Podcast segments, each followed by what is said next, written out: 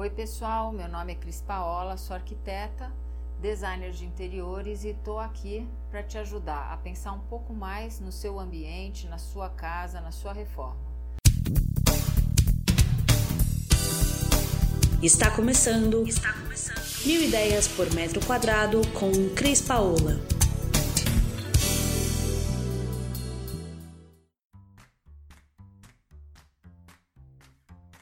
Oi, pessoal. A gente veio aqui hoje falar um pouco, discutir com vocês a questão de transformar os apartamentos e as casas da gente em ambientes amigáveis para quem entra na terceira idade ou na melhor idade, como a gente fala. Sem esquecer que hoje no Brasil a gente vai ter um envelhecimento de todo mundo, inclusive nós.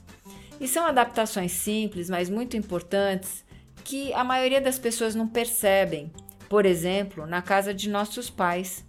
E eu vim aqui contar para vocês algumas coisas simples e importantes que podem ajudar que a casa de nossos pais e futuramente as nossas sejam lugares bem bacanas, apesar da nossa idade.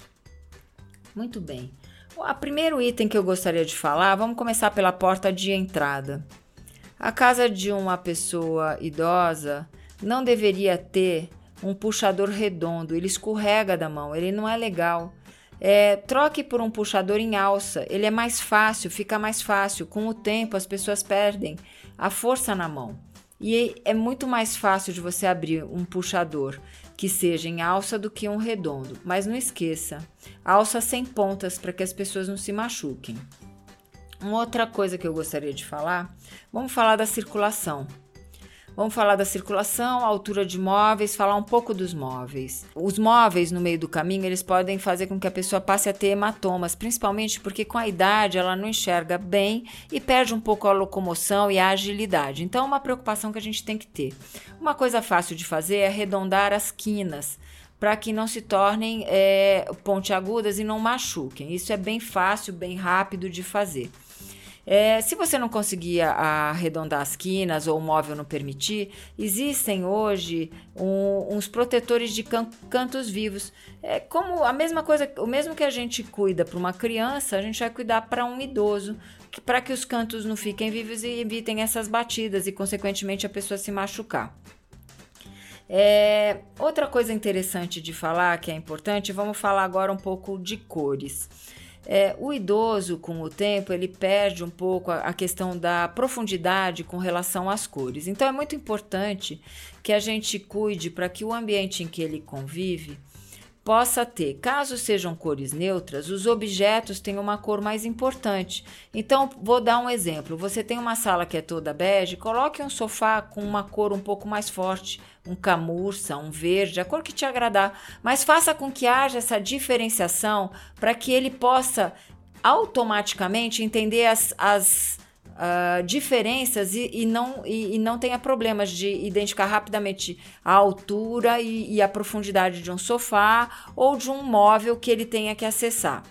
Falando de altura, isso é muito importante. Quando a gente fala de idoso, a dificuldade da gente que ainda não está na melhor idade, às vezes ajoelhar no chão para depois se levantar, ela já existe. Na minha idade eu já sinto essa dificuldade. O que dirá um idoso? Então, os móveis têm que ser pensados e os objetos, eles têm que ficar com fácil acesso. As pessoas têm que acessar rapidamente e no entorno dos seus braços e não lá embaixo no chão e muito menos lá em cima no alto. Porque lá em cima no alto, normalmente as pessoas querem poder pegar e vão se utilizar de uma escada ou um banco. E isso é uma das coisas muito perigosas que podem acontecer. O desequilíbrio da escada ou o desequilíbrio do banco pode causar um acidente muito mais sério, que a gente sabe que no idoso da terceira idade ou da melhor idade pode causar uma fratura séria de fêmur ou de bacia que pode inutilizar ele para o resto da vida, vai ter que ficar numa cadeira de roda. Falou em cadeira de roda, isso é uma coisa importante. Tanto o idoso como uma pessoa que tem uma necessidade de uma cadeira de rodas, não podemos esquecer que as portas têm que ter no mínimo 80 centímetros para passagem dessa porta. E não é só a porta de entrada, né, gente? O banheiro tem que ter 80 centímetros, o quarto tem que ter 80 centímetros e todos os ambientes que essa pessoa for é, andar dentro da casa, é, ele vai ter que ter a passagem da cadeira, que tem 70, mais o braço da pessoa, o mínimo é 80 centímetros para que essa cadeira passe confortável sem machucar a mão. Então, se a gente for fazer a adaptação de uma casa para um idoso que tenha necessidade de uma cadeira de rodas, é importantíssimo que sejam revistas todas as, as larguras de portas desse ambiente. Uma outra coisa importante, o idoso, ele às vezes começa a ter uma perda de audição. Então seria interessante, principalmente se ele vive só ou, com, ou ele ainda está no comando e quer continuar, é, por exemplo, sendo ativo de ele abrir uma porta, ele saber que alguém chegou. Existem no mercado hoje algumas campainhas que podem ser colocadas no ambiente que a pessoa fica e ao tocar ela acende uma luz. Então, se a pessoa não enxerga direito, mesmo estando no ambiente, quando ela acende a luz, chama atenção e faz com que essa pessoa vá até a porta, dirija-se lá para abrir a porta. Isso é uma coisa simples e fácil de cuidar. Uma outra coisa bem interessante, o idoso costuma ir várias vezes ao banheiro pela noite, e uma das coisas que eu recomendo, que eu acho bacana, é ou trabalhar o móvel do banheiro com um fio de LED por baixo que possa ser mantido aceso a noite inteira e se o quarto for distante, se tiver um corredor ou se a cama for distante da chegada do quarto, pode-se trabalhar também na iluminação aqueles balizadores de chão que são fáceis de ser colocados na parede embaixo, não acordam a pessoa porque não é uma luz forte, é apenas um ponto de luz, e eles podem ser colocados ao longo do percurso que essa pessoa vai ter que fazer até o banheiro, de maneira que ela não é, seja surpreendida por nenhum objeto nem nada na casa que possa fazê-la tropeçar e cair, ainda mais no momento onde ela está meio dormindo. É, hoje existe uma coisa muito legal que é fácil de utilizar, eu já utilizei em algumas obras, que se chama a fita eletrificada. Eu não preciso nem quebrar para fazer esse ajuste de, desses pontos de luz, por exemplo. A fita eletrificada ela sai de uma tomada e ela percorre o espaço que você quer põe os pontos que você tem necessidade de, de luz e depois você passa uma massa em cima, pinta, ela fica da cor da parede. Fica super bacana, super adequado e ok. Uma coisa que eu gostaria de falar ainda é a gente falar da questão dos banheiros. Os banheiros para um idoso talvez sejam um dos lugares que tenham que ter mais atenção. Mesmo que o idoso não tenha uma idade avançada, é bacana ter uma barra de apoio dentro do box que essa pessoa, se precisar se abaixar e levantar, ela não escorregue e ela use como apoio. Agora, se a gente está falando de um idoso que já tem a necessidade de uma cadeira de rodas, aí sim você tem que pensar nessas barras de apoio em volta da próprio vaso sanitário, porque é importante para ele conseguir se movimentar para eh, utilizar o vaso sanitário.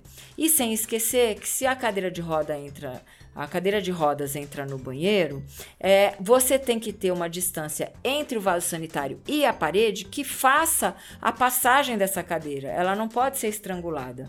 É, um banheiro hoje para alguém que tem necessidade, é, portador de necessidades especiais, ele tem que ter no mínimo de 1,50 por 1,70. É o espaço da cadeira fazer a curva e é o espaço da cadeira entrar e sair com o próprio é, se movimentando sem necessidade de ajudas.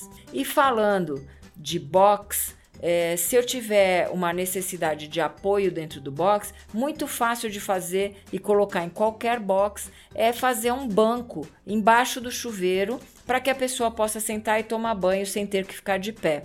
Se não quiser fazer o banco num granito, num mármore ou num, num, num você pode fazer em concreto e revestir, é, você pode utilizar uma cadeira plástica também funciona, desde que ela seja larga e que ela tenha braços para essa pessoa se apoiar. Ela acaba funcionando legal também. Eu não acho legal o banco. O banco ele pode se desequilibrar e causar um tombo nessa pessoa. Então, a gente fala aqui de uma série de dicas fáceis e eu gostaria de citar um, um último assunto que eu falo sempre para casa de um idoso, que é a questão dos tapetes. O tapete é um inimigo para um, um ambiente onde você tem um idoso que caminha mais lentamente e que não enxerga muito bem e que pode tropeçar. Então, se você for manter o tapete, até porque ele não quer se desfazer do tapete, lembre-se de colocar. Hoje existe no mercado facílimo de comprar aquelas fitas adesivas que fixam o tapete no chão. E quanto mais fino esse tapete for e bem fixado, menos perigo ele representa para o idoso dentro da casa.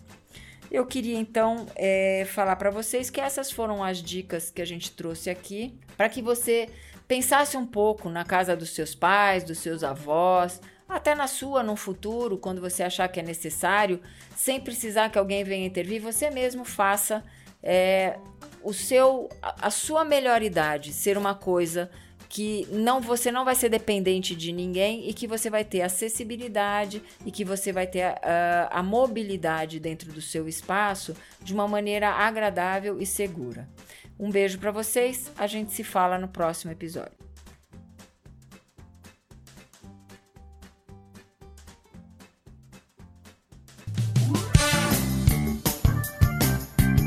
Você ouviu Mil Ideias por Metro Quadrado. Muito obrigada por acompanhar o nosso podcast. Conheça também o nosso site milideiaspormetroquadrado.com.br. Curta nossa página no Facebook e Instagram, Mil Ideias por Metro Quadrado e entre em contato conosco no e-mail contato arroba estudiocrispaola.com.br.